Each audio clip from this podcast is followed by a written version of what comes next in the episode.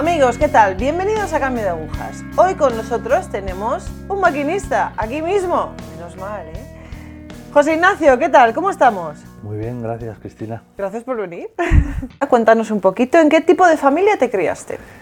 Bueno, yo me crié en una familia católica, una familia que iba a misa todos los domingos. Tampoco era una familia eh, que, fuera de, de, rosario en casa y eso, pero sí que me criaron en la fe, estudié en un colegio religioso, en la Compañía de Jesús, en Madrid, y me crié en un ambiente católico, tampoco excesivamente piadoso, pero católico. Vale, o sea, recibiste todos los sacramentos. Sí, sí, sí, sí, absolutamente. Íbamos a misa todos juntos, toda la familia los domingos, y, y, eso era todo. Vale, ¿qué tal tu juventud? Bueno, mi juventud, pues yo creo que un poco fui un, un, chico de mi época. Es decir, yo nací en el 63 y mi juventud pues coincidió con todos los cambios que hubieron en España, ¿no? Eh, la transición, la explosión de libertad, todas estas cosas y yo pues a partir de los, de los 16, 17 años pues un poco me uní a toda esa tendencia. Entonces esa explosión de libertad para mí fue fue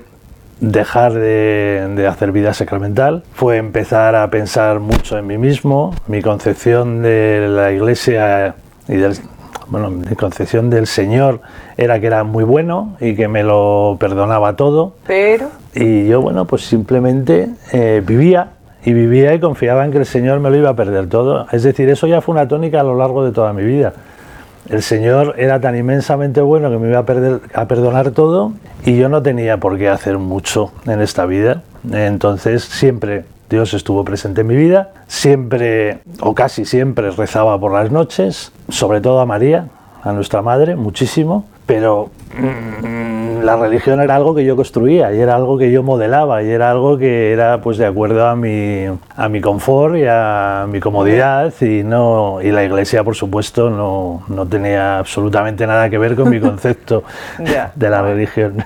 ¿Qué estudias? ¿Estudias en la universidad? estudio en la universidad, yo estudio periodismo. ¿Por alguna razón? ¿Te llamaba la atención? bueno, pues porque era, yo creo que el periodismo es vocacional y yo de alguna manera pues eh, sentí esa vocación, lo estudié, eh, siempre fui un poquito pues contestatario, rebelde, y yo creía que, que, era una profesión que, pues, que se adaptaba mucho a mi manera de ser. Y empecé a estudiar en Madrid, en la Universidad de Ciencias de la Información, y allí pues hice mis cinco años de carrera, acabé, eh, trabajé en medios de comunicación, trabajé en radio, trabajé en prensa, y luego pues mi carrera giró. Me ofreció una empresa un trabajo y a partir de, de aquello pues eh, empecé a girar. Me ofrecieron dedicarme al mundo del marketing, es decir, la parte de comunicación, pero no desde los medios, sino desde como emisores desde una empresa y bueno, pues allí empecé una nueva carrera y ya no volví nunca más a los medios de comunicación, con lo cual soy periodista, pero llevo trabajando en el entorno empresarial pues ya toda mi vida. Vale. A nivel sentimental. Bueno, a nivel sentimental, eh, pues eh, mi vida es un poco complicada, fue un poco complicada. Es decir, eh, yo tuve una novia muchísimos años, hasta ahí todo normal, me casé por la iglesia con ella y a los pocos años de casarme, a los cuatro años, pues se rompió aquel matrimonio. Después de romperse aquel matrimonio, pues no teníamos hijos, no teníamos descendencia y después de romperse aquel matrimonio, bueno, pues eh, empecé a vivir una vida de, de soltero y una vida de, de, no tener ningún tipo de vínculo con nadie, vivía solo y, y eso duró hasta, hasta el año 90 hasta el año 98 que conocí a otra persona y, me volví a casar. Eh, me volví a casar por lo civil porque no, evidentemente no, no, había tenido. Sí que hice un intento de hacer la nulidad de mi primer matrimonio, pero con el abogado que hablé en ese momento, pues me puso las cosas de una determinada manera que a mí no me convencían porque mm, de alguna manera pues me estaba haciendo como maquillar, por llamarlo de alguna manera, mi historia para conseguir la nulidad. Yo lo estuve pensando y dije, bueno, pues no, no al lugar. Si tengo que, que, maquillar algo es que no es cierto. Y entonces a mí lo que me interesaba saber es si, si ese matrimonio había sido o no había sido nulo. y como no tenía la certeza de ello, pues eh, interrumpí aquello y se quedó aparcado. Y así sigue hoy en día. Con esta persona, al final, pues eh, como te dije, pues me, caso por lo civil, tengo un hijo que tiene 17 años ahora. Y bueno, pues eh, vivimos una vida de pareja hasta, hasta el año 2013 y en el año 2013 pues también por una serie de circunstancias pues se rompe también ese matrimonio. Y actualmente vivo con, con, tu mi chiquillo. hijo, mi hijo y yo. ¿Qué pasa en el verano del 2006? Bueno, el verano de 2006 yo creo que, bueno, que es la primera vez que, que el Señor como que me, me da, me habla más fuerte, porque yo creo que el Señor me ha estado hablando durante toda mi vida. Eh, lo que pasa es que a lo mejor no tenía yo los, los, los oídos demasiado despejados. ¿no? Entonces, eh, ese verano, pues ten- eh, teníamos una casa en la playa familiar y yo me quedo solo, se va el resto de la familia allí por motivos laborales y navegando por internet pues me encuentro una, una página de internet en que me habla de, de Garabandal y me habla del Padre Pío. Yo no conocía absolutamente Eso te iba a nada preguntar ahora mismo. de ninguna de las dos o cosas. sea, aparece todo por casualidad. Todo por casualidad, navegando en internet, pues en una tarde de verano, aburrido en casa, y estoy navegando por internet y me aparece esa página. Me empiezo a extrañar porque digo, bueno, unas apariciones marianas en España, además, pues más o menos en la época en la que yo nací y nadie me ha hablado de esto, nadie me ha contado nada de esto.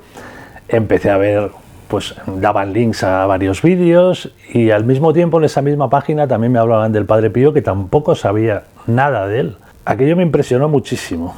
Eh, me acuerdo que vi una película del Padre Pío, me leí también pues un PDF, un pequeño libro que había con su biografía que se descargaba en esa misma página y me impresionó muchísimo las dos cosas, pero sobre todo la vida del Padre Pío una barbaridad. Además daba la casualidad de que el Padre Pío había nacido un 25 de mayo, que es el día en que yo también nací, y, que, y que el Padre Pío había fallecido un 23 de septiembre, que era el día de nacimiento de mi exmujer. Aquello yo me, me, eso me- me sorprendió, ¿no? Dije, bueno, lo que, lo que son las, las casualidades, odiosidades, como decía un buen amigo. Y me impresionó mucho todo aquello, me dejó muy marcado. Lo que ocurre es que no pasó de ahí. Es decir, eh, eso no me llevó a, a la iglesia, yo seguía teniendo un concepto de la iglesia muy, muy particular. Era la iglesia la que debía cambiar, la que debía modernizarse, pero aquella vida de ese monje me, me tocó profundamente. En ese periodo, por ejemplo, no aunque no tengas contacto con la iglesia, pero no investigas más sobre el Padre Pío, las apariciones en Garabandal, aunque no fueras a misa, aunque no tuvieras contacto con la iglesia, o sea, s- mm, ¿no te pica la curiosidad durante esos años? Mi respuesta es sí, pero me pica desde el punto de vista mm, de nuestra profesión, periodístico.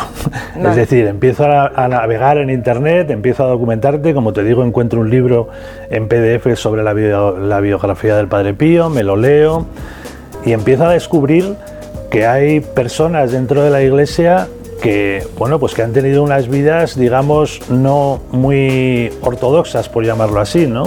Me impresiona mucho como, como el Padre Pío ha sido, pues, ha tenido una lucha con, con el- con la iglesia, con la jerarquía.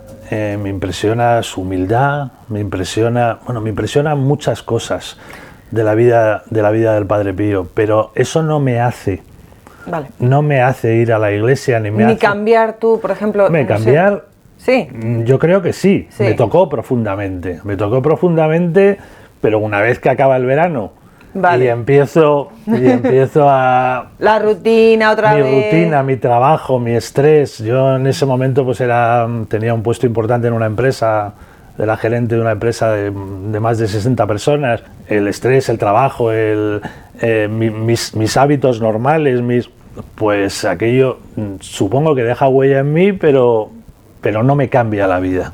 Vale. Y allí se queda. Vale. 2010 empieza la crisis económica en España. Bueno. ¿Cómo la sobrevives? Realmente ahí sí que sí que empezaron a cambiar las cosas y sí que realmente eh, pues mm, mi vida sufre unos cambios muy importantes. Todo comienza el año 2010, que coincide con la comunión de mi hijo, Y a partir de ahí, pues se suceden una serie de cosas que en ese momento a mí me hacen pensar que algo está pasando ahí porque no me pueden ir tan mal las cosas una detrás de otra. A nivel familiar tengo graves problemas porque eh, bueno, pues mi madre tiene una enfermedad eh, importante, entra empieza con Alzheimer. Eh, mi madre vivía con mi hermana, que tiene también una, una, discapacidad psíquica. Entonces, pues evidentemente se nos caen todos. Mm, el pilar que mantenía tu hermana. Evidentemente. Entonces, los hermanos que hacemos ahora, en mi hermana, pues como cualquier enfermedad de este tipo, pues se desestabiliza bastante al, ver, al ver que mi madre está mal y bueno, pues todo eso te saca de tu zona de confort, por llamarlo de alguna manera, ¿no? Y entonces eh, tienes que empezar a, tomar decisiones rápidas y, actuar de una manera rápida, ¿no? Entonces eso me, hace tener que empezar a hablar con médicos, con, bueno, todas estas cosas. Bueno, un estrés añadido. Muy, muy de la situación económica que se vivía en España, supongo que tu empresa mi empresa al mismo tiempo, como tú bien dices, pues eso fue un poquito más adelante, eso fue ya en 2011, pues empiezan las cosas a, ir, a ir regular y en, 2000, en 2012 pues al final eh, por una disputa entre los accionistas pues deciden también cerrar la empresa. Además de una manera muy traumática para mí porque bueno, me acusan de una serie de cosas y me mandan, me mandan a casa. Eh, y mientras que me mandan a casa, pues la empresa se... Bueno, en fin, no vamos a entrar en detalle. Todo el mundo en la calle, tiendas de campaña en la acera de los trabajadores, en los telediarios, o sea, algo realmente... Eh, pues mm, que también te, te, te, claro, te trastoca totalmente tu vida y es muy traumático. Eh, Comentas que tu hijo hizo la comunión. ¿En casa sí que formabais a vuestro hijo de manera católica o era algo también tradicional de, bueno, el niño tiene que ir a catequesis, hacer la comunión, vamos a hacer este acto social tan bonito? ¿O era algo que vivíais? ¿O que vivías tú? No sé. Pues em, yo te diría que de todo hay, de todo lo que has dicho. Es decir, eh, yo como te he dicho, eh, Dios siempre ha estado presente en mi vida. Entonces yo quería que él recibiera la primera comunión. Eh, lo que pasa es que como no entendía las cosas como la iglesia las entendía, pues el niño estuvo yendo a catequesis a la parroquia de donde nosotros vivimos y recibió la formación. La celebración de su comunión, pues seguramente fue un acto social, más que otra cosa. Seguramente, ni su madre ni yo en ese momento teníamos vida sacramental, y el, pero el niño recibió al Señor y a partir de ahí hay una cosa que que sí que yo creo que es importante, que es que yo por coherencia, después de hacer la primera comunión, empiezo a ir a, misa con él. A misa con él. ¿No? te voy a decir que fueran todos, todos los domingos, pero, pero bueno, un 80% de los domingos, si no pasaba algo raro que coincidía con algo, yo le acompañaba a misa porque, bueno, pues por, por pura coherencia yo le decía, bueno, mm, yo voy contigo, él veía que yo iba con él, que yo no comulgaba, que yo pero bueno, pero también hablé con él, le dije que no podía comulgar por mi situación con su madre y que no tenía la nulidad de mi anterior matrimonio y bueno, así fue. Nueva etapa. Año 2014. Bueno, en 2014 lo que ocurre es que después de todas estas no sé cómo llamarlo, cruces, por llamarlo de alguna manera, pues cambia mi forma de vida, cambia mi percepción de todo. La situación económica en casa fue complicada, fue una situación en que tanto yo como ella, pues mm, nuestro paro fue traumático, con expediente de regulación de empleo, con lo cual tardas en cobrar, no hay indemnizaciones, todas estas cosas. Total, que cambias y dices, bueno, aquí no todo, no todo en la vida puede ser éxito y, vivir eh, basado en el confort y, y, en el prestigio profesional, algo más tiene que haber y empieza a buscar, pero empieza a buscar como dando palos de ciego, como no sabiendo muy bien hacia dónde mirar, ¿no? A pesar de todo lo que me había ocurrido, ¿eh? empiezo a hacer pues todo tipo de, experiencias como el Zen, el cosas de, pues de New Age, empiezo a leer eh, sobre budismo, empiezo también paradójicamente a meterme en política, porque digo que creo que la labor no toda puede ser, no todo, mi labor no puede ser solo para ganar dinero, sino que tengo que contribuir a la sociedad. Entonces me meto también en una organización política, que eso afortunadamente fue muy breve, porque enseguida me, me desengañé, pero, pero sí que empiezo como a cambiar, ¿no? Empiezo a girar y además empieza eh, una nueva relación sentimental, porque no lo hemos dicho antes, pero en todas esas cruces que vino, al final pues también vino mi segundo divorcio.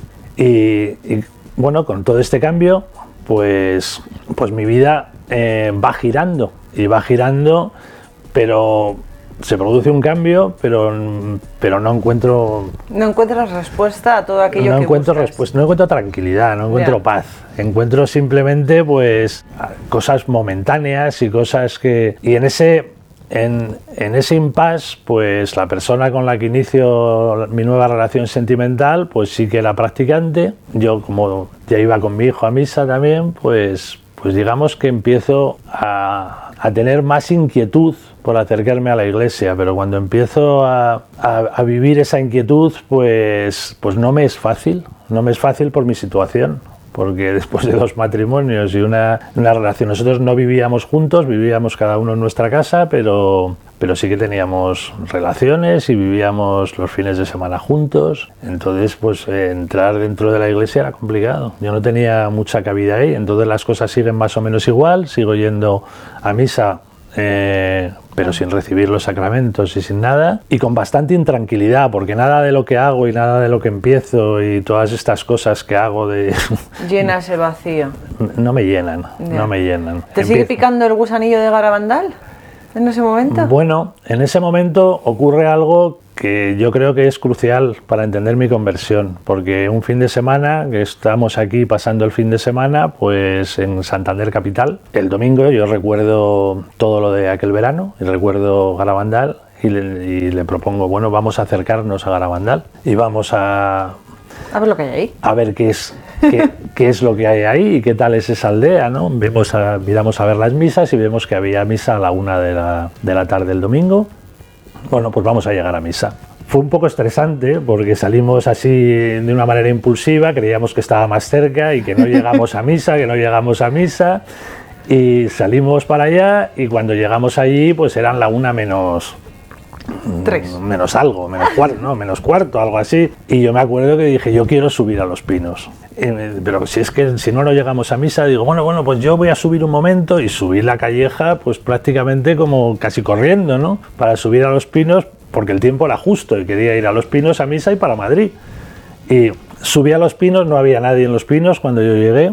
Y estuve, pues no creo que más allá de cinco minutos en los pinos, pero yo recuerdo que allí ah, pues me quedé plantado delante del pino donde está nuestra madre y la miré y le dije, ese fin de semana daba la coincidencia que era el fin de semana, era el veintitantos de octubre, no recuerdo exactamente la fecha, pero era eh, el fin de semana que terminó el sínodo de la familia. Entonces en el hotel al levantarnos habíamos estado ojeando en los periódicos, todos hablaban de ello y habíamos estado hablando también en el transcurso y todo eso. Bueno, pues yo miré a la Virgen y le dije, bueno, pues a ver si ya de una vez la iglesia se moderniza y yo puedo tener eh, otra vez pues eh, cabida en este tipo de iglesia, dada mi situación, ¿no? Y ahí quedó, ahí quedó eso. No es que fuera un reto a la Virgen, ni mucho menos, pero sí que, sí que le dije que, que, vamos, que a ver si cambiaban los demás, porque ya estaba bien. Eh, tú fíjate qué actitud. y bueno, nada. Pero tu fin era entrar por esa puerta, realmente. Sí, de alguna manera sí, Pero, pero no era la manera más ortodoxa. y bueno, pues de, de ahí me fui a misa y estuve en misa en Garabandal. La verdad es que fue una misa emotiva. Yo me emocioné en aquella misa que a mí me extrañó porque yo no, no me había no, no, recuerdo haberme emocionado nunca en una misa, pero no le di mayor importancia tampoco. José Ignacio, me he quedado sin tiempo. Uf, eh, lo vamos a, nos vamos a quedar ahora un momentito más charlando tú y yo y nos vemos la próxima semana. ¿Qué te parece? Cuando quieras. Genial. Amigos, pues aquí nos quedamos con estos impulsos de José Ignacio, a ver en qué, en qué acaban. Gracias, gracias.